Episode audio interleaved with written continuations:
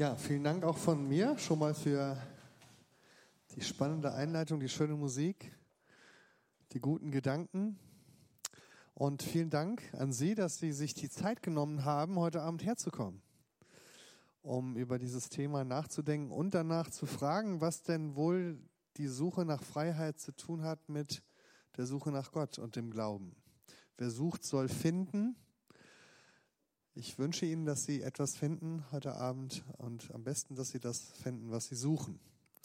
Sie hätten sich ja auch frei nehmen können. Hätte ja auch zum Thema des Abends gepasst.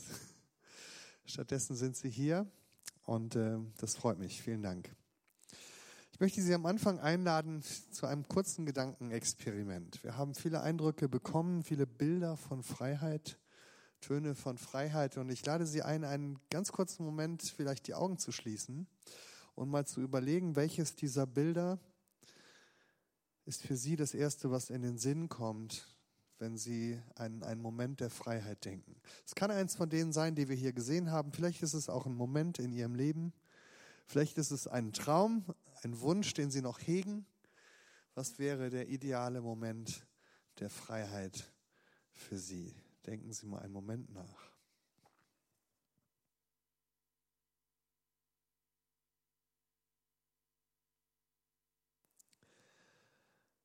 Bin mir sicher, dass wir in diesem Moment sehr unterschiedliche Ideen von Freiheit in diesem Raum hatten, gesehen haben, ganz unterschiedliche Bilder. Vielleicht gehören Sie zu denen, die bei Freiheit an das ultimative Abenteuer denken, den noch unerfüllten Herzenswunsch, mit dem Motorrad die Route 66 herunterzufahren oder Paragliden vom Eiffelturm, Bungee-Jumpen vom Kölner Dom, River Rafting auf der Emscher. Oder wie es letzte Woche im Fernsehen zu sehen war, ein Slalom im Wingsuit. Ich weiß nicht, wer das in der Tagesschau gesehen hat. Das sind so Männer, die nähen sich in so Fledermauskostüme ein und dann springen sie aus dem Helikopter ohne Fallschirm und sausen so durch die Lüfte. Und jetzt mussten sie Slalom fahren um Slalomstangen, die von Helikoptern in der Luft rumhingen bei 260 Stundenkilometern Geschwindigkeit. Der ultimative Kick, die, der Traum von Freiheit. Warum? Weil man alle Grenzen hinter sich lässt, die man normalerweise hat. Grenzen der Geschwindigkeit, Grenzen, dass die Füße auf dem Boden bleiben müssen. Ein Gefühl des Schwebens, Freiheit. Aber vielleicht wäre das für Sie auch der Graus und überhaupt nicht frei, sondern ein purer Stressmoment. Vielleicht sind Sie eher so jemand, wie wir es auch gesehen haben, der die ultimative Freiheit hat, wenn er auf einer Parkbank sitzen kann an einem Herbstnachmittag und den Blättern beim Fallen zusehen kann. Wenn der Terminkalender ganz leer ist und man mal frei von Terminen einfach durchatmen kann. Oder ein gemütlicher Abend auf dem Sofa. Vielleicht gehören Sie zu denen, die bei Freiheit an die große Auswahl im Edeka hier unten denken die Regale. Ich muss sagen, ich habe ja mit meiner Frau ein paar Jahre in Israel gelebt. Eines der, der wirklich schwierigen Erfahrungen, als wir zurückkamen, waren die großen Regale im Supermarkt. Das, also, das glaubt man nicht, aber das fand ich wirklich eine Stresserfahrung, vor diesen meterlangen Regalen zu stehen, wo nur Joghurt drin steht, in den unterschiedlichsten Farben und Formen. Und diese Auswahl, die ja so groß ist, viele reden ja von der Multi-Optionsgesellschaft. Kaum je hatten wir so viele Wahlmöglichkeiten wie heute, nicht nur beim Joghurt, sondern auch beim Beruf, äh, bei den Orten, wo wir Urlaub machen, ähm, bei vielen Dingen, die wir auswählen können, können wir inzwischen unter so vielen Optionen wählen, dass es die meisten Leute schon wieder verwirrt. Vielleicht haben Sie auch an ganz andere Dinge gedacht, zum Beispiel an den deutschen Herbst vor 26 Jahren, 1989. Nächste Woche ist der 9. November der Tag, an dem vor 26 Jahren die Mauer geöffnet wurde und die Menschen von Freiheit sangen und auf der Mauer getanzt haben, weil sie plötzlich die Freiheit hatten zu wählen, die Freiheit zu reisen, Freiheit von Unterdrückung. Ich weiß nicht, an welche Freiheit Sie gedacht haben. Ein Moment der Freiheit.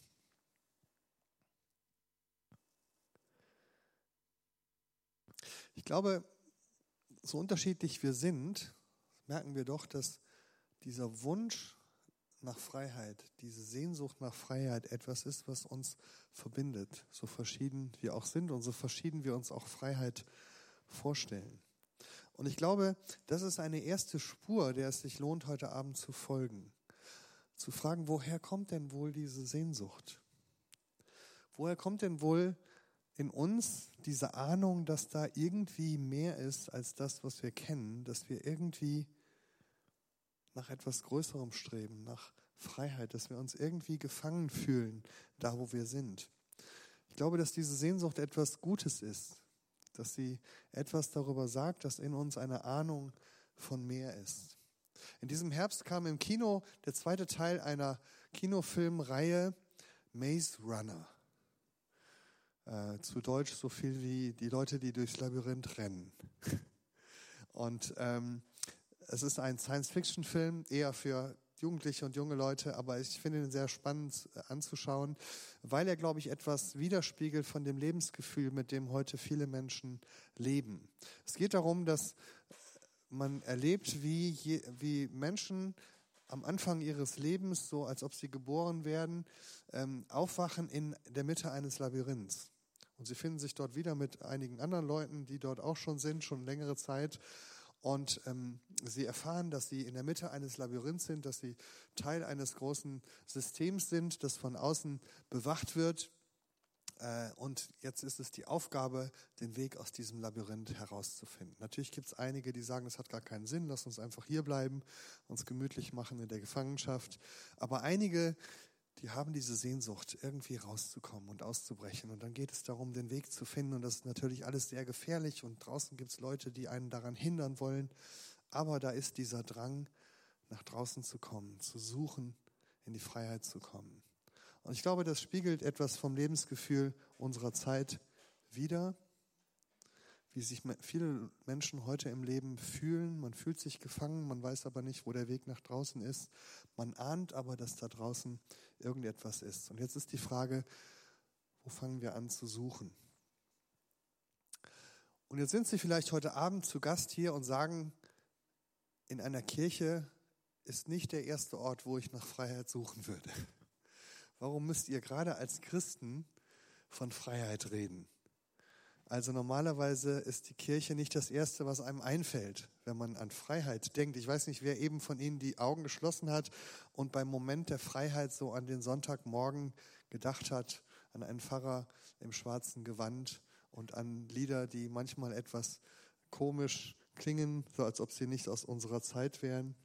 Viele Leute verbinden mit Kirche und Religion und glauben erstmal die Enge, die Vorschriften, die Regeln, den Mief von Jahrhunderten. Und ein freier Sonntagmorgen ist eigentlich einer, an dem man nicht zur Kirche geht. Und natürlich gibt es auch die Geschichte der Kirche und die Erfahrung, dass die Kirche auch über die Jahrhunderte sehr oft dazu beigetragen hat, dass Menschen unfrei gewesen sind, dass Menschen verfolgt wurden für ihren Glauben oder weil sie anders geglaubt haben als die Mehrheit. Die Kirche hat auch dazu beigetragen, dass Menschen unterdrückt wurden. Also warum reden gerade wir als Christen von der Freiheit? Wenn man, dass man religiös ist, bedeutet ja nicht unbedingt, dass man freier ist als andere Menschen. Und ich glaube, dass viele Menschen deswegen auch ein bisschen Angst haben vor dem Glauben und vor Religion, weil sie befürchten, wenn ich mich darauf einlasse, dann ist das wie die Maus, die nach dem Käse schnappt in der Mausefalle und dann bin ich gefangen, weil Religion unfrei macht. Das ist die eine Erfahrung, aber gleichzeitig gibt es natürlich auch die andere. Es gibt auch die Erfahrung, dass in der Religion und im Glauben eine unglaubliche Kraft steckt, die Befreiung bringen kann. Ich habe das eben erzählt, dass meine Frau und ich ein paar Jahre in Israel gewohnt und gelebt haben, gearbeitet haben. Wir haben dort ein kleines Pilgerhospiz, so ein Gästehaus für Reisende in der Altstadt von Jerusalem. Und deswegen fahren wir immer mal wieder zum Urlaub hin. Wir waren letzte Woche gerade da vor einer Woche und ähm, ich finde es immer spannend, in dieser Umgebung zu sein, wo wir als Christen nicht die Mehrheit sind, sondern eine kleine Minderheit und wo die meisten Menschen einen anderen Glauben haben. Unser Haus liegt so auf der Grenze zwischen dem muslimischen Viertel und dem christlichen Viertel.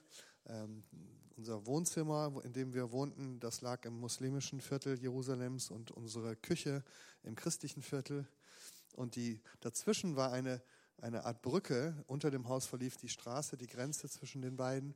Und über, auf der Brücke war unsere Kapelle, wo wir jeden Tag gebetet haben. Und das fand ich auch sehr spannend. Aber warum erzähle ich das? Weil in Jerusalem auch immer die Möglichkeit ist, der jüdischen Religion und Tradition zu begegnen. Und in der jüdischen Religion zum Beispiel ist Freiheit eine ganz, ganz wichtige Grundlage für den Glauben. Die Urgeschichte der jüdischen Religion, die Urgeschichte des Volkes Israel, beginnt mit einer Erfahrung der Befreiung, nämlich dem Exodus, dem Auszug aus Ägypten. Ein ganzes Volk wird befreit aus der Sklaverei in einem fremden Land. Das ist der Kern des biblischen Glaubens. Das ist der Gott, an den wir auch als Christen glauben, der Gott, der sein Volk befreit hat. Und im, im Rahmen dieser Befreiung aus Ägypten entstand auch der, einer der wichtigsten und bekanntesten Texte der Bibel, den sicher alle von Ihnen schon mal gehört haben, die sogenannten zehn Gebote. Zehn Gebote, wenn wir das hören, dann denken wir gleich wieder an Unfreiheit. Da will mir jemand Vorschriften machen. Die Gebote sind doch eigentlich das Symbol für Einengung und Unfreiheit. Aber das Spannende ist, dass die Juden, die meisten Juden, wenn man mit ihnen redet, das genau ganz anders empfinden. Sie sagen, diese Gebote sind für uns der Garant der Freiheit die sind so etwas wie das Grundgesetz, das Gott uns gegeben hat, nachdem er uns aus der Tyrannei herausgeführt hat. Das sind die Gebote, die unsere Freiheit garantieren. So vielleicht ähnlich wie das deutsche Grundgesetz, das Deutschland sich gegeben hat, nachdem es aus der Tyrannei des Nationalsozialismus kam. Diese zehn Gebote, das erste Gebot davon beginnt mit den Worten, da sagt Gott zu seinem Volk, ich bin der Herr, dein Gott, der dich aus Ägypten, aus der Sklaverei befreit hat. Deswegen sollst du keinen anderen Göttern mehr dienen und keine anderen Herren mehr haben. Das ist eine Zusage, ein Versprechen. Du sollst keine anderen Götter haben, du sollst keine anderen Herren haben, weil du jetzt bei mir in Freiheit bist. Und so wird das im Judentum auch bis heute gefeiert. Das Passafest, jedes Jahr sitzt die Familie um den Tisch und singt von dieser Freiheit. Und jeder Jude, der heute lebt, ist verpflichtet, das, dieses Fest so zu feiern, als wäre er selber in Ägypten gefangen gewesen und jetzt frei. Wir waren Sklaven in Ägypten und jetzt sind wir frei. Jetzt waren die wenigsten von uns natürlich wirklich Sklaven in Ägypten oder auch in Deutschland. Aber ich glaube, wir alle kennen diese Erfahrung der Sklaverei. Wir alle kennen diese Erfahrung der Unterdrückung durch andere Menschen, durch eigene Gedanken, durch Fehler, die wir gemacht haben, durch Systeme, in denen wir leben. Wir merken immer wieder in unserem Alltag, dass wir unfrei sind, dass wir gefangen sind, vielleicht in Dingen, in die wir uns selbst verstrickt haben, die eine oder andere Notlüge, aus der wir nicht mehr rauskommen, vielleicht in unguten Gewohnheiten, die wir uns angewöhnt haben und wo wir merken, die tun uns gar nicht gut, aber wir kommen nicht mehr raus. Vielleicht aber auch in Situationen, in denen uns andere Leid antun und Schaden antun, wo andere an uns schuldig werden. Und vielleicht können wir dann in so eine biblische Geschichte reingucken und sagen, da ist ein Potenzial, das Befreiung schaffen kann. Wenn es wirklich stimmt, dass ich bei diesem Gott Freiheit finde, dann heißt das vielleicht auch Freiheit von diesen Dingen, die mich unfrei machen, die mich gefangen nehmen. Und es ist ja nicht nur in der jüdischen Tradition so. Auf dem Flug nach Israel haben wir einen Kinofilm geguckt, da kann man ja immer so Filme auswählen und äh, ich habe mir diesen Film angeguckt, Selma. Der hat auch in diesem Jahr einige Oscars gekriegt. Ein Film über einen Ausschnitt aus dem Leben von Martin Luther King, dem amerikanischen Bürgerrechtler. Und auch das ist eine sehr beeindruckende Geschichte, wie ein Pastor in Amerika aus der Bibel heraus für die Freiheit und Rechte der farbigen Bevölkerung in den USA kämpft. Und da gibt es auch diese berühmteste Rede von ihm, I have a dream, ich träume davon, wie Menschen in Gleichheit zusammenleben. Und diese Rede endet mit einem Gospel, einem Zitat aus einem Gospel-Song, Free at last, free at last. Thank God We are free at last. Endlich frei, endlich frei. Gott sei Dank, dass wir endlich frei sind. Und bei uns in Deutschland gibt es ähnliche Erfahrungen in der Geschichte. Die Christen der bekennenden Kirche, die sich aufgrund ihres Glaubens der Tyrannei der Nationalsozialisten widersetzt haben und für die Freiheit eingetreten sind. Und ich habe es eben schon erwähnt, die Christen in Leipzig in der Nikolaikirche, die sich Woche für Woche versammelt haben für die Friedensgebete, aus denen dann später die Montagsdemonstrationen wurden. Wir haben draußen auf dem Büchertisch heute verschiedene Bücher zum Thema Freiheit. Und eins davon erzählt auch diese Geschichte von vor 26 Jahren. Da haben verschiedene Politiker und äh, Christen, Kirchenleute, bekannte Kirchenleute, aber auch ganz normale Christen erzählen von diesen Wochen, in denen sie für die Freiheit gebetet haben. Und sie erzählen davon, wie ihr Glaube Veränderung gebracht hat und am Ende die Freiheit möglich wurde. Und ein Zitat ist da von einem der ähm, SED-Funktionäre, der sagte, wir haben mit allem Möglichen gerechnet, mit Steinewerfern, mit Anschlägen, mit, mit Widerstand, mit Demonstrationen, aber damit haben wir nicht gerechnet mit Gebeten und Kerzen.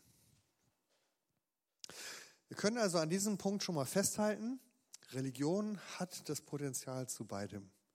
Sie kann unfrei machen und einengen, sie hat aber auch unglaubliches Potenzial, Freiheit zu bringen. Es kommt also offensichtlich nicht nur darauf an, ob ich religiös bin und ob ich glaube, sondern was ich glaube, an welchen Gott ich glaube und wie ich diesen Glauben lebe. Und darüber möchte ich mit Ihnen noch ein bisschen mehr nachdenken. Es ist ja nicht nur die biblische christlich-jüdische Tradition, die von Freiheit redet. Auch die anderen Religionen reden von der Freiheit. Ähm, ich bin in Marburg in einem Gesprächskreis. Wir treffen uns regelmäßig. Das heißt der runde Tisch der Religionen. Da sind Vertreter der unterschiedlichen Religionsgemeinschaften. Und äh, vor einigen Wochen war das Thema Freiheit. Und der Kollege aus dem buddhistischen Meditationszentrum, ein sehr äh, angenehmer Zeitgenosse, ein sympathischer Belgier, der äh, buddhistischer Lehrer ist, der hat uns erklärt, wie das im Buddhismus mit der Freiheit ist. Und er sagte ihr, Christen und Juden und Muslime, alle, die aus dieser biblischen Tradition kommen, ihr redet immer von Freiheit und der Gott, der euch frei macht, so dass ihr ihr selbst sein könnt und dass sozusagen ihr in Freiheit leben könnt. Aber das ist ja von der falschen Seite angepackt. Denn das eigentliche Problem ist ja nicht die Leute, die mich unterdrücken, sondern das eigentliche Problem sind wir ja als Menschen selbst. Unsere Unfreiheit kommt eigentlich daher, dass wir selbst wir selbst sein wollen. Dass wir uns einbilden, wir wären jemand und wir wären wichtig und dass Selbstständigkeit ein hoher Wert wäre. Und er hat uns erklärt, im Buddhismus ist das genau andersrum. Da findest du die Freiheit, wenn du lernst, dich selbst loszulassen und dich selbst nicht so wichtig zu nehmen. Weil du nicht mehr dauernd versuchst, gut dazustehen bei den Leuten, weil du nicht dauernd versuchen musst, einen guten Eindruck zu machen, weil du nicht dauernd Angst haben musst, dass jemand hinter die Fassade guckt. Je mehr du dich selbst vergessen kannst und dich selbst hinter dir lassen kannst, je mehr du aufgehst in der Wirklichkeit und nicht mehr an dich selber denkst, desto freier wirst du. Das ist der Weg des Buddhismus. Jetzt bin ich selber kein Buddhist, und äh, bin auch ganz froh, dass ich Christ bin. Aber ich fand, er hat einen interessanten Punkt, wo er nicht ganz Unrecht hat. Denn man kann auf der Suche nach Freiheit nicht immer nur auf die anderen zeigen und sagen, wer ist alles schuld dafür, dass ich unfrei bin, sondern man muss in der Tat auch auf sich selber schauen und sich ehrlich eingestehen, dass ein guter Grund, ein guter Anteil von unserer Unfreiheit eben auch von uns selber kommt.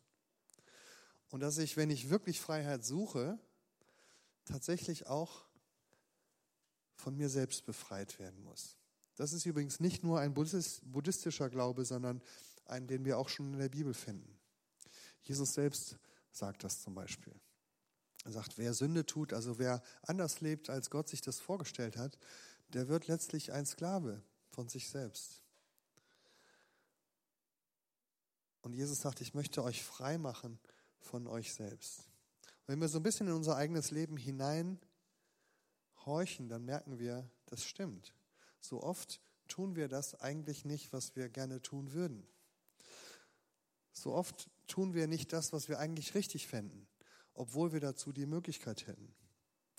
Zum Beispiel die Wahrheit zu sagen, wenn wir uns verstrickt haben in Lügen und selbst wenn es gut gemeinte Notlügen sind. Oder denen von unserem Reichtum etwas abzugeben, die weniger haben als wir. Das könnten wir, aber so oft tun wir es nicht. Oder vielleicht eine ungesunde Beziehung zu beenden, von der wir merken, dass sie uns nicht gut tut oder anderen nicht gut tut. Das könnten wir, aber wir tun es nicht. Wie oft sind wir verstrickt in Gedanken, die wir uns selber machen, wo niemand anders beteiligt ist, wo niemand anders Schuld hat, sondern nur unsere eigenen Gedanken uns gefangen nehmen. Vielleicht kennen Sie das Buch von Paul Watzlawick, ein berühmter Forscher der Kommunikation. Er beschreibt eine sehr typische Szene, wie sowas passieren kann. Ich lese das mal vor. Ein Mann will ein Bild in seinem Zimmer aufhängen. Den Nagel hat er nicht, aber den Hammer. Der Nachbar hat einen Hammer. Also beschließt unser Mann, hinüberzugehen und sich den Hammer auszuborgen. Doch da kommt ihm ein Zweifel. Was, wenn der Nachbar den Hammer, mir den Hammer nicht leihen will? Gestern schon grüßte er mich nur so flüchtig. Vielleicht war er in Eile? Vielleicht hat er aber auch die Eile nur vorgeschützt und in Wirklichkeit hat er was gegen mich. Aber was sollte er gegen mich haben? Ich habe ihm ja nichts getan. Da bildet er sich wohl was ein. Wenn jemand von mir ein Werkzeug borgen wollte, ich gebe es ihm sofort. Und warum er nicht? Wie kann man einem Mitmenschen einen, einen so einfachen Gefallen abschlagen? Leute wie dieser Kerl vergiften einem das Leben. Und dann bildet er sich noch ein, ich sei auf ihn angewiesen. Bloß weil er einen Hammer hat. Jetzt reicht's mir wirklich. Und so stürmt er hinüber zu seinem Nachbarn, läutet an der Tür. Der Nachbar öffnet, doch bevor er noch guten Tag sagen kann, schreit ihn unser Mann an. Wissen Sie was? Behalten Sie doch Ihren blöden Hammer. So kann das sein, dass wir uns selber verrennen und verstricken und gefangen nehmen in unseren Gedanken, in dem, was in uns steckt. Der Apostel Paulus schreibt das einmal sehr schön. Er sagt, ich armer, elender Mensch wer kann mich denn befreien von mir selbst? Und dann sagt er, Dank sei Jesus Christus, der die Freiheit bringt. Aber es ist gar nicht so einfach, zu so einer ehrlichen Selbstanalyse zu kommen. Können wir also festhalten, es gibt von beiden Seiten die Stimmen. Die einen sagen, Freiheit ist, wenn du dich frei machen kannst von den anderen, die dich unterdrücken und ganz du selbst sein kannst. Und die anderen sagen, nein, im Gegenteil. Freiheit ist, wenn du dich selbst ganz loslassen kannst und nicht du selbst bist. Jetzt kann man sich fragen, wer hat denn jetzt recht? Ehrlicherweise glaube ich, dass in beidem Wahrheit steckt. Ich glaube, beides ist letztlich richtig und wichtig. Wir brauchen Freiheit von dem, wo andere uns einengen, wo andere uns Unrecht tun, wo andere uns unterdrücken wo wir in Ungerechtigkeit verstrickt sind, aber wir brauchen auch Befreiung von uns selbst. Wir sind unfrei, weil andere schuldig werden an uns und wir sind unfrei, weil wir selbst Schuld tragen. Und spätestens seit Baron von Münchhausen wissen wir, dass es unmöglich ist, sich selbst an den eigenen Haaren aus dem Schopf zu ziehen. Richtig frei kann man also nur werden, wenn da jemand anders ist, der uns die Hand reicht und sagt, willst du frei werden?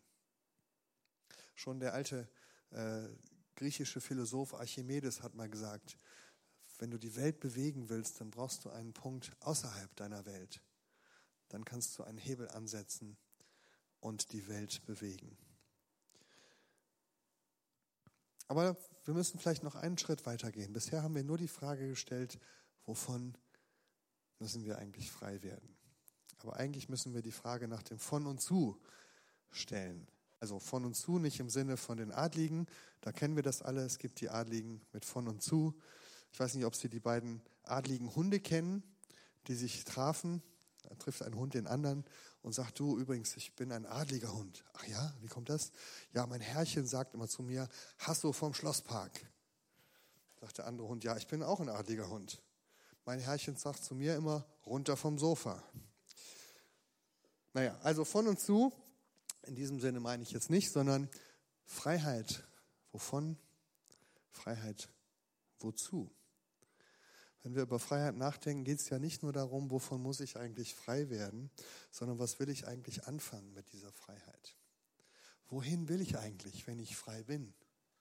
Was würde ich eigentlich machen, wenn ich mal wirklich frei wäre. Viele große Revolutionen in der Welt sind ja genau an diesem Punkt gescheitert. Da haben die Leute für Freiheit gekämpft, haben die Mächtigen umgebracht, die Paläste gestürmt, alles niedergebrannt. Am Ende hatten sie eine Freiheit und waren ratlos, was sie damit machen. Und deswegen ist das, glaube ich, eine wichtige Binsenweisheit, wie das Sprichwort sagt. Wer keine Wände mehr hat, der hat am Ende auch kein Haus mehr. Die Möglichkeit, sich loszumachen von allem, die Möglichkeit, unabhängig zu sein, die Möglichkeit, zwischen tausend Optionen wählen zu können, an nichts gebunden zu sein, ist an sich noch keine Freiheit. Im Gegenteil, sie lässt uns erstmal im Regen stehen. Wir leben ja in einer Welt, in der ich dauernd die Wahlmöglichkeit habe und immer mehr Leute sagen deswegen, ich will mich gar nicht festlegen. Ich möchte mir die Optionen offen halten. Wir sprachen jetzt in Israel mit einem jungen Mann, der sagte, ich habe jetzt ein Jahr Zeit nach meiner Schule, ich wollte das irgendwie investieren und jetzt war er in Israel, dann haben wir gesagt, ach toll, jetzt bist du ein Jahr lang hier und arbeitest mit bei einem Projekt. Da gibt es so ein humanitäres Projekt. Und ich sagte, ach, das ist ja toll, dann wirst du jetzt ein Jahr hier mitmachen. Sagt er, nee, ich bin nur drei Wochen hier weil ich will ja das Jahr sinnvoll investieren. Und dann habe ich gedacht, das ist irgendwie schade, wenn ich ein Jahr an der gleichen Stelle bin. Ich möchte möglichst viel ausprobieren und ich will ja noch an viele andere Orte. Und ich glaube, das ist so ein bisschen typisch. Man möchte sich nicht auf eine Sache festlegen, weil man befürchtet, so viel anderes zu verpassen. Aber die, was die Erfahrung, die man macht, ist, dass man an keiner Stelle wirklich bleibt, an keiner Stelle zu Hause ist. Das ist also noch keine Freiheit, dass ich los bin von allem, dass ich mich frei entscheiden kann zwischen so vielen Möglichkeiten. Sondern ich glaube, die echte Freiheit beginnt erst da, wo ich frei dazu bin, zu einer der Optionen Ja zu sagen. Und zu sagen, ich entscheide mich jetzt für eine Sache und zu der will ich stehen. Ich glaube, darin zeigt sich wahre Freiheit, dass wir entscheiden können, wo möchte ich denn hin? Was möchte ich denn tun? Ich erzähle Ihnen ein Beispiel aus meinem eigenen Leben, nämlich als ich meine Frau kennenlernte. Wir haben uns im Studium kennengelernt in Marburg und wir haben beide Theologie studiert und dann wirft man so den ersten Blick und denkt sich, oh, das ist aber eine nette Frau. Und so haben wir uns ein bisschen kennengelernt. Sie war eine von mehreren Leuten so in unserem Freundeskreis und von mehreren Mitstudierenden und Studierendinnen oder so, wie das heißt. Und irgendwann habe ich gemerkt, dass ich doch gerne mehr von ihr wollte, aber ich war gleichzeitig unsicher, ob ich das auch sagen soll. Ich war gerade einige Monate vorher aus einer recht schwierigen Beziehung herausgekommen. Ähm, die hatte ein paar Jahre gedauert. Äh, wir waren schon verlobt und dann ging das in die Brüche und das war alles sehr tragisch und auch schmerzhaft. Und ich hatte mich jetzt gerade daran gewöhnt, irgendwie Single zu sein und ungebunden und frei. Und jetzt dachte ich, naja, willst du diese Freiheit jetzt schon wieder dran geben? Wer weiß, dann musst du dich wieder auf jemand einlassen. Es war ein bisschen unbequem in mir, plötzlich diesen Wunsch zu verspüren, doch wieder mich zu binden, doch wieder zu jemandem Ja zu sagen, mich doch wieder auf jemand einzulassen.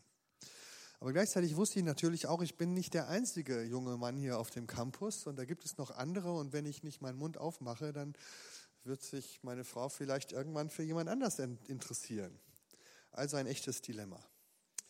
Glücklicherweise habe ich mich noch gerade rechtzeitig entschieden, meinen Mund aufzumachen und das entscheidende Wort zu sprechen.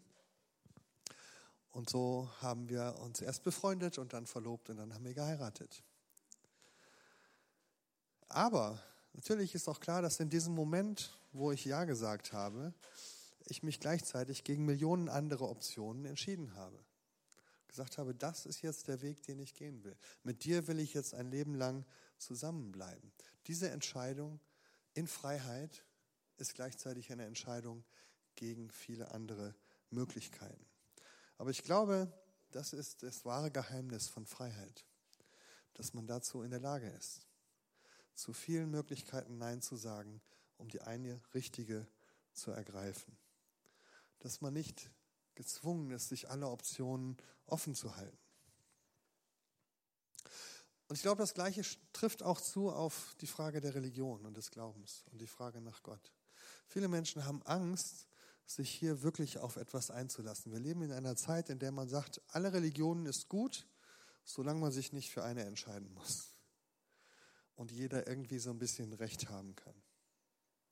Man hat Angst, in eine Falle zu tappen und am Ende vielleicht aufs falsche Pferd gesetzt zu haben. Aber ich glaube, dass man damit letztlich in der Unfreiheit bleibt, in der Angst, in der Unverbindlichkeit.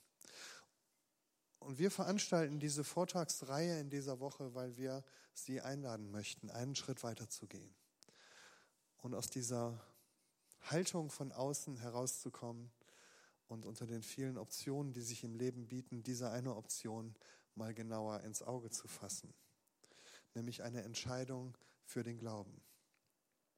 Eine Entscheidung in Freiheit, aber doch gleichzeitig eine Entscheidung, die hineinführt in eine Bindung. Das alte lateinische Wort religio, Religion, bedeutet ja übersetzt die Rückbindung. Sich an etwas binden, was Halt gibt. Sich an etwas binden, wo Verlässlichkeit ist. Sich an etwas binden, an jemanden binden, wo Beziehung da ist. Was ist also das Angebot, das wir machen, das uns die Bibel macht, wenn wir über den christlichen Glauben sprechen? Es ist nicht die Freiheit, sich alle Optionen offen zu halten, sondern die Freiheit, eine dieser Möglichkeiten zu wählen. Denken Sie nochmal zurück an die Momente der Freiheit, die Sie ganz am Anfang im Kopf hatten, wo Sie echte Freiheit finden und verspüren. Und Sie merken, dass viele dieser Bilder uns einen Moment der Freiheit schenken, wo man denkt, ha, jetzt fällt dieses Laubblatt im herbstlichen Abendlicht, jetzt fühle ich mich gerade wirklich frei. Aber wenn wir ehrlich sind, sind es eben immer nur Momente, wo wir Freiheit erleben und die sind ganz schnell wieder vorbei. Wenn man in so einem Fledermauskostüm durch die Lüfte rast, das geht ein paar Sekunden, irgendwann landet man am Boden und dann ist das Leben wieder genauso wie vorher. Der Kick des Moments ist vorbei. Aber was wir wirklich suchen, ist ja eine dauerhafte Erfüllung. Die dauerhafte Erfahrung, angekommen zu sein. Die dauerhafte Erfahrung, nicht mehr in Angst und Unruhe durchs Leben zu hetzen, sondern in Freiheit da zu sein, wo wir hingehören. Der Kirchenvater Augustinus hat es einmal aufgeschrieben, er hat seine Lebensgeschichte aufgeschrieben und er war so ein unruhiger Mensch. Äh, der hat als junger Mann studiert, er ist in einem christlichen Elternhaus groß geworden, hat eine religiöse Mutter und irgendwann war ihm das alles zu eng und zu miefig und er ist von zu Hause abgehauen und hat gesagt, Mama, das mit dem Glauben, das ist was für dich, aber nichts für mich. Hat sich aufgemacht, hat studiert, ist erfolgreich geworden, ein erfolgreicher Anwalt, ähm, hat sich dann verliebt in eine Frau, die nicht seine eigene war. Und es war eine sehr tragische Geschichte. Ähm, hatte ein un uneheliches Kind, das war damals ähm, sehr schwierig und das konnte natürlich, der konnte nicht mit seiner Familie zusammenbleiben. Ähm, so musste er sich wieder trennen und äh, dann ist er in eine Sekte reingeraten, die äh, sehr spannend für ihn war, aber äh, ist dann, nachdem er mehr und mehr aufgestiegen ist in dieser Sekte, hat er gemerkt, das ist alles Lug und Trug. Auch da finde ich nicht, was ich suche. Und er war immer wieder auf der Suche nach einem neuen Kick im Beruf, in Beziehungen, in dieser Sekte. Und er hat es nicht gefunden. Und eines Tages ging er durch die Stadt und kam an einer Kirche vorbei und dann hörte er die Leute singen in der Kirche. Und er beschreibt das später, dass er hineinging und an zu weinen fing, als er die Musik gehört hat. Und er hat gemerkt, hier ist etwas, wonach ich so lange gesucht habe. Und später hat er seine Lebensgeschichte aufgeschrieben und eine der ersten Sätze darin heißt, Gott, du hast uns zu dir hin geschaffen und unser Herz ist unruhig, bis es zur Ruhe kommt bei dir. Und das ist eine Erfahrung, die Millionen von Menschen gemacht haben durch die Zeit. Dass da nicht nur diese Sehnsucht in uns ist nach Freiheit, sondern dass es auch einen Ort gibt, wo diese Sehnsucht zur Ruhe kommt. Und das Schöne am christlichen Glauben ist, dass wir in der Bibel lesen, diese Sehnsucht ist nicht nur einseitig. Die ist nicht nur bei uns, sondern es gibt sie genauso auch von der anderen Seite. Die Bibel beschreibt uns einen Gott, der Sehnsucht hat nach uns. Ein Gott, der Ausschau hält nach uns und der sich danach sehnt, mit jedem von uns eine persönliche Beziehung aufzubauen. Ein Gott, der auf der Suche ist nach uns. Und das Spannende ist, dass Gott selbst, der ja eigentlich auch alle Freiheit hätte, diese Freiheit aufgibt und sagt, weil ich diese Beziehung zu den Menschen will, setze ich alles auf eine Karte. Und dieser Gott kommt in unsere Welt hinein, er wird Mensch in Jesus. Das ist der christliche Glaube, weil er sich festlegen möchte. Weil er sagt, diese Menschen, die sind mir ans Herz gewachsen. Und er lässt sich im buchstäblichen Sinne von uns festnageln. Hier können wir ihn finden, in Jesus, diesen Menschen. Da kommt er uns nahe. Und das ist genau das, was die anderen Religionen uns als Christen vorwerfen. Sie sagen, das ist der Punkt, wo wir nicht mehr mitgehen können. Dieser Gott ist uns zu persönlich, zu nah, zu menschlich, zu festgelegt. Das kann man mit Gott nicht machen. Gott ist viel größer. Gott ist alles. Gott ist multioptional und nicht nur an einer Stelle zu finden. Aber das ist genau der Gott, der sich uns in der Bibel vorstellt. Der Gott, der zu Israel gesagt hat, ich bin der Gott, der zu euch gekommen ist, um euch herauszuführen aus der Sklaverei. Ich bin der, der euch frei machen will von den Zwängen der anderen und der, der euch frei machen will vom Zwang, den ihr euch selbst einbrockt. Ich habe vorhin erzählt, dass wir letzte Woche in Israel waren, im Urlaub in Jerusalem. Und ähm, unser Haus liegt dort an der Via Dolorosa. Das ist der alte Pilgerweg, der zieht sich da durch die Altstadt. Es gibt 14 Stationen, wie bei jedem Kreuzweg hier in katholischen Kirchen auch.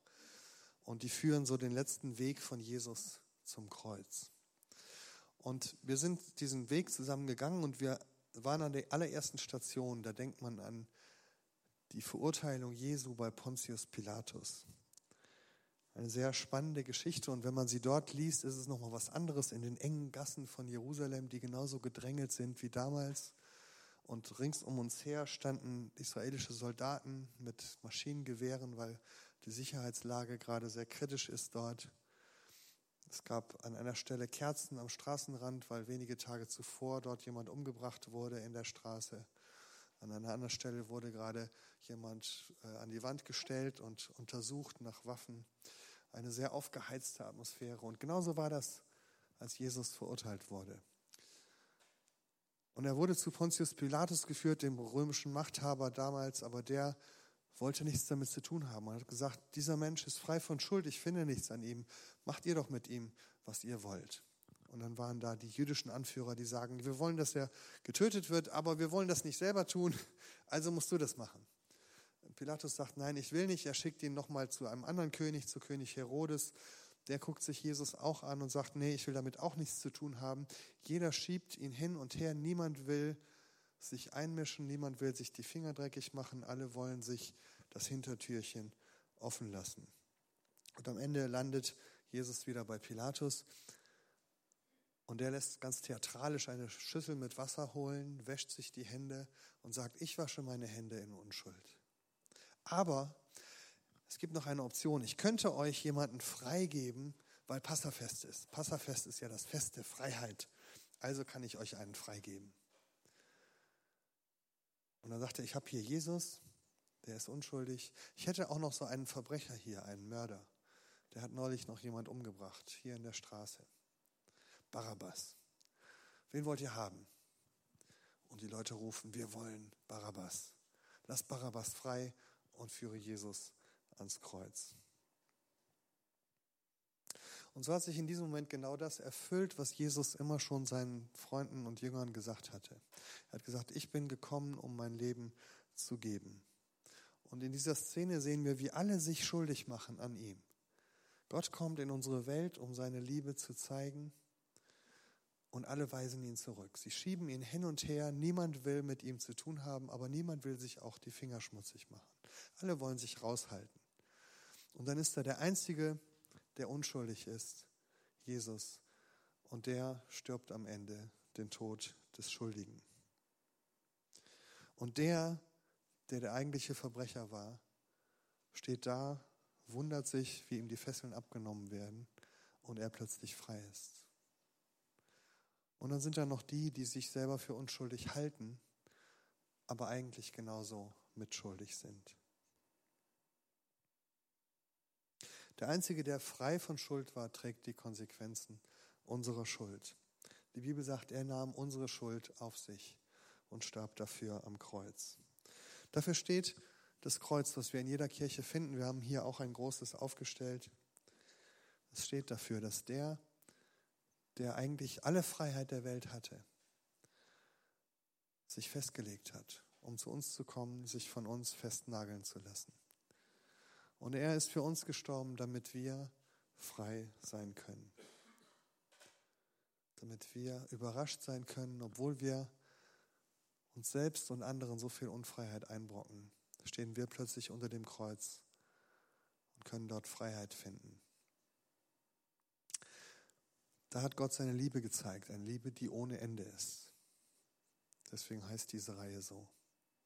Aber wie jede Liebe braucht es einen Anfang, einen ersten Schritt. Ich habe vorhin von der Liebesgeschichte zwischen mir und meiner Frau erzählt. Und genauso wie zwischen Mann und Frau ist es auch zwischen uns und Gott. Da ist ganz viel Liebe da, aber die Liebe muss irgendwo anfangen, einen ersten Schritt gehen. Wie macht man so einen ersten Schritt? Genauso wie damals mit meiner Frau. Ich musste mich irgendwann entscheiden, meinen Mund aufzumachen und das erste Wort zu sagen und ihr zu sagen, wie es in mir aussieht. Und das Gleiche, sagt die Bibel, können wir auch mit Gott machen. Und ich möchte jetzt zum Abschluss von meinem Vortrag einladen, dass Sie, wenn Sie das möchten, wenn Sie sagen, ja, ich möchte eigentlich zu diesem Gott gehören, ja, ich möchte eigentlich einen ersten Schritt tun hinein in diese Beziehung, ja, ich möchte mich eigentlich entscheiden, ich möchte nicht länger außen vor stehen und mir die Optionen angucken. Ich möchte nicht länger sagen, ich halte meine Hände raus, sondern ja, ich möchte mich festmachen bei diesem Jesus dann möchte ich Ihnen anbieten, dass wir gemeinsam ein Gebet sprechen. Ich werde gleich das so machen, dass ich von hier vorne ein kurzes Gebet spreche und Sie können, wenn Sie möchten, das innerlich einfach mitbeten in Ihrem Herzen. Ähm, braucht keiner neben Ihnen zu merken, ob Sie das tun oder nicht. Das können Sie im Stillen machen. Was werde ich beten?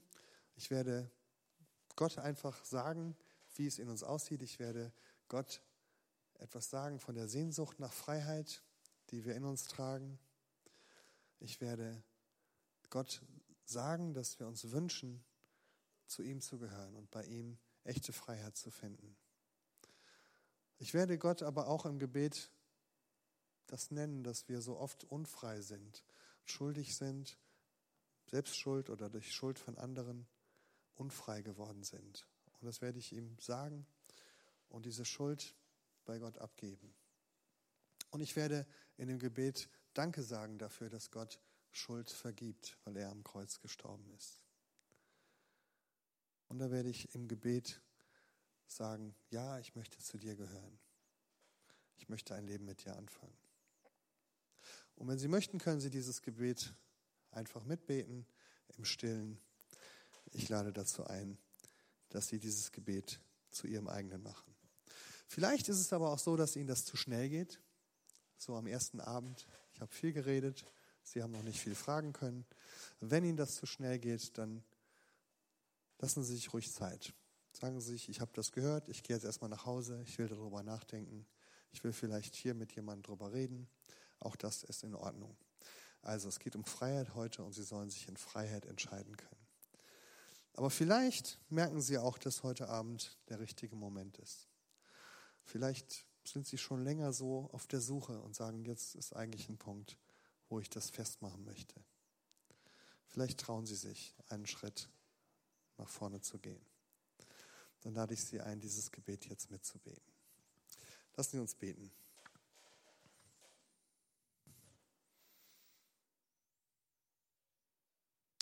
Herr Jesus Christus, ich bin ein Mensch, der sich wie alle Menschen nach Freiheit sehnt und sich wünscht, frei zu sein. Ich habe diese Freiheit bisher an vielen Orten gesucht, aber bisher noch nicht gefunden. Jetzt komme ich zu dir, weil ich ahne, mein Herz wird unruhig bleiben, bis es Ruhe findet bei dir. Ich danke dir dafür, dass du deine Hand ausgestreckt hast, um mir eine Beziehung in Liebe anzubieten. Und ich gebe offen zu, dass ich Angst habe, dieses Angebot anzunehmen. Ich gebe zu, dass ich diesem Angebot bisher ausgewichen bin oder es sogar vielleicht offen abgelehnt habe. Ich gebe zu, dass ich an dir, an anderen und an mir selbst schuldig geworden bin. Diese Schuld bringe ich zu dir und bitte dich um Vergebung. Danke, dass du in deiner endlosen Liebe am Kreuz diese Schuld ertragen und getragen hast. Und jetzt komme ich zu dir, weil ich frei sein möchte. Mach mich frei von dem, was mich hält, frei von dem, was mich bindet. Schenke mir dein neues Leben. Verändere mich durch deine Liebe. Hilf mir auf dem Weg mit dir die ersten Schritte zu tun. Ich vertraue mich dir mit meinem ganzen Leben an. Danke, dass du mich liebst ohne Ende. Amen. Wenn Sie dieses Gebet mit mir gebetet haben, dann herzlichen Glückwunsch. Das ist ein guter erster Schritt zu Gott hin. Herzlich willkommen in der Beziehung zu Gott. Herzlich willkommen in seiner Gemeinde. Es gibt Möglichkeiten, die nächsten Schritte zu gehen. Falls Sie dieses Gebet mitgebetet haben, sprechen Sie doch einen der Mitarbeiter an oder mich und wir können darüber ins Gespräch kommen, wie weitere Schritte ausgehen, äh, aussehen können. Ich bin an dieser Stelle am Ende mit dem, was ich sagen wollte, aber wir wollen Sie noch einladen, den Abend möglicherweise hier noch ein bisschen fortzusetzen, ohne das Reden von vorne. Wir haben uns das so gedacht, dass wir jetzt in den nächsten zehn Minuten, Viertelstunde ähm, in diesem Raum noch Gelegenheit geben, um ein bisschen zu reagieren auf das, was ich erzählt habe. Das Programm wird hier gleich vorbei sein. Und wenn Sie sagen, das war genug, ich habe genug gehört, ich möchte jetzt gerne mit anderen noch drüber reden oder nach Hause gehen, dann gibt es hier nebenan ein Bistro, wo Sie noch was essen und trinken können, wo Sie sich hinsetzen können, wo Sie noch mit anderen reden können. Und dann hoffe ich, Sie morgen wiederzusehen. Es gibt aber auch hier im Raum die Möglichkeit, noch einen Moment hier zu bleiben. Wir werden die Stimmung hier ein bisschen ruhig halten. Wir werden ein bisschen Musik einspielen, dass man noch ein bisschen nachdenken kann. Und dann gibt es verschiedene Möglichkeiten, noch zu reagieren. Hier vorne sind ein paar Sachen aufgebaut, mit denen Sie praktisch werden können. Unter anderem das große Kreuz. Und da sehen Sie schon, da ist so ein Band dran. Hier vorne am Tisch gibt es weitere bunte Bänder. Die Einladung ist die, falls Sie vorhin dieses Gebet mitgebetet haben, oder vielleicht das Gebet noch so ähnlich selber dort beten möchten und einen ersten Schritt im Glauben tun möchten. Oder vielleicht nach langer Zeit wieder zurückkommen zu Jesus und sagen, ich möchte heute wieder neu anfangen. Dann nehmen Sie sich doch so ein Band und binden das da fest. Einfach als ein äußeres Zeichen, ja, ich habe mich festgemacht bei Jesus. Es gibt noch andere Möglichkeiten dort. Es gibt Steine, die kann man sich nehmen und unter das Kreuz legen als ein Symbol für eine Last, die man bei Gott abgeben möchte. Vielleicht etwas, was Sie beschwert, eine Sorge, die Sie mit sich tragen. Dann können Sie das symbolisch hier unter dem Kreuz ablegen und sagen, Jesus, es ist gut, dass du um diese Sorge weißt. Es gibt Teelichter, die können Sie, da können Sie hingehen und ein Teelicht anzünden, wenn Sie für einen anderen Menschen beten möchten, der Ihnen auf dem Herzen liegt. Außerdem gibt es ein Schälchen mit Karten, äh, wo ermutigende Worte aus der Bibel draufstehen. Wenn Sie sagen, ich bräuchte ein Wort der Ermutigung, dann gehen Sie doch hin und nehmen sich eine Karte dort. Oder Sie schreiben auf einen Zettel dort ein Anliegen, wo Sie möchten, dass andere Menschen dafür beten, dann schreiben Sie es dort auf. Also viele Möglichkeiten. Es ist aber auch alles dort nochmal erklärt. Die wichtigste ist, glaube ich, die, dass wenn Sie einen ersten Schritt im Glauben getan haben, dann gehen Sie doch einen Moment zu diesem Kreuz und machen Sie Ihr Bändchen daran fest. Es gibt auch Mitarbeiter, die gerne mit Ihnen reden oder beten. Die werden hinten an der Wand bereitstehen. Wenn Sie gerne mit jemand reden möchten, dann sprechen Sie die an. Ähm, die stehen bereit und wenn Sie auf die zugehen, dann können Sie gerne mit ihnen ins Gespräch kommen.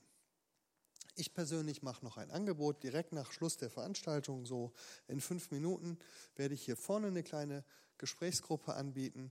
Kurzes Nachgespräch. In diesem Nachgespräch soll es nur um die eine Frage gehen, wie kann ein erster Schritt in den Glauben aussehen?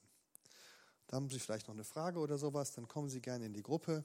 Ich habe ein kleines Büchlein, das auch so erste Schritte in den Glauben erklärt. Das würde ich Ihnen dann gerne schenken. Und dann können wir hier vorne noch kurz zusammen reden und auch zusammen beten. Allgemeine Fragen zu dem, was ich gesagt habe, Rückmeldungen zu meinem Vortrag, gerne dann später am Büchertisch, da komme ich auch noch hin. Das waren viele Erklärungen, aber wir wollen Ihnen noch die Gelegenheit geben, jetzt die Zeit zu nutzen, hier vorne hinzukommen, vielleicht sich mal anzuschauen, was es hier für Möglichkeiten gibt. Dann möglicherweise hier vorne in die Gesprächsgruppe zu kommen oder einfach draußen ins Bistro, um mit anderen Leuten zu reden. Vielen Dank für die Aufmerksamkeit. Ich hoffe, es waren ein paar Gedanken dabei, die für Sie wertvoll waren. Ich hoffe, Sie haben manches von dem gefunden, was Sie gesucht haben. Und ich würde mich freuen, Sie morgen Abend wieder hier zu sehen. Vielen Dank fürs Zuhören. Einen schönen Abend.